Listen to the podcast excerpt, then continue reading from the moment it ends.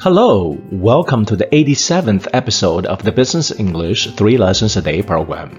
I'm your host, Dr. James Ma. Today is August 22nd, 2020.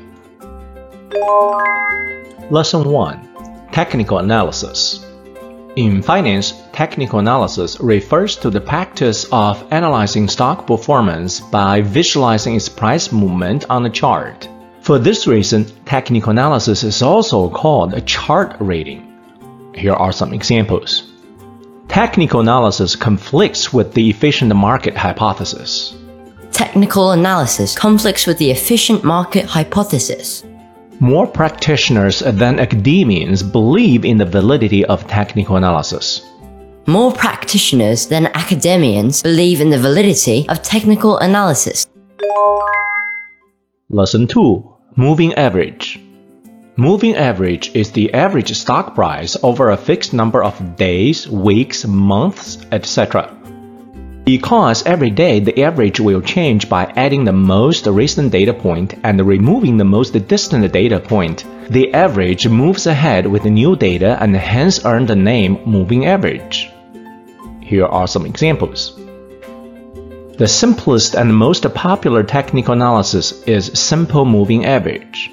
The simplest and most popular technical analysis is simple moving average.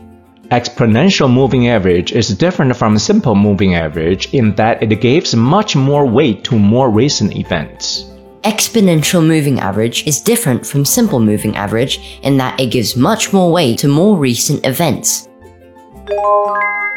Lesson 3 Mean Reversion When stock price moves far away from its underlying fair value, it tends to swing back towards the opposite direction. Stock price will always move around its historical mean, which statistically is the expected value of its true price. The phenomenon that stock price will come down towards its mean if price gets too high and it will go up towards its mean if price goes down too low is called mean reversion. Here are some examples. The money flow index is a mean reversion based oscillator. The money flow index is a mean reversion based oscillator. Fast and slow stochastics are both mean reversion technical indicators. Fast and slow stochastics are both mean reversion technical indicators. Now, a real world example. The Street, August 21st, 2020. When do small stocks work?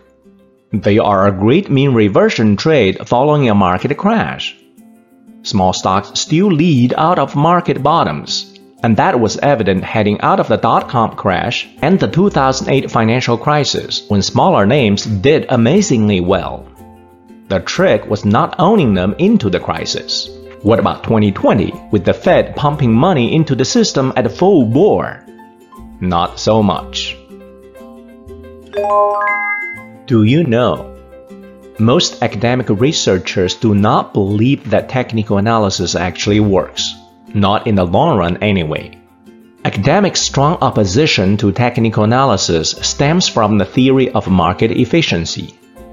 Many academics believe that the market is so efficient that stock price incorporates most historical price information and other forms of public information, such as financial reports, news announcements, etc.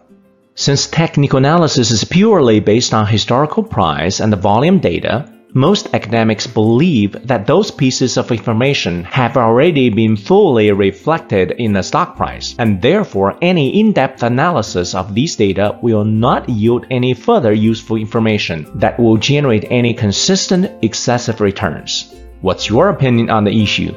Are you an avid believer of technical analysis, or you tend to agree with the academic view? Thank you for listening to today's episode of the Business English 3 Lessons a Day program. So long!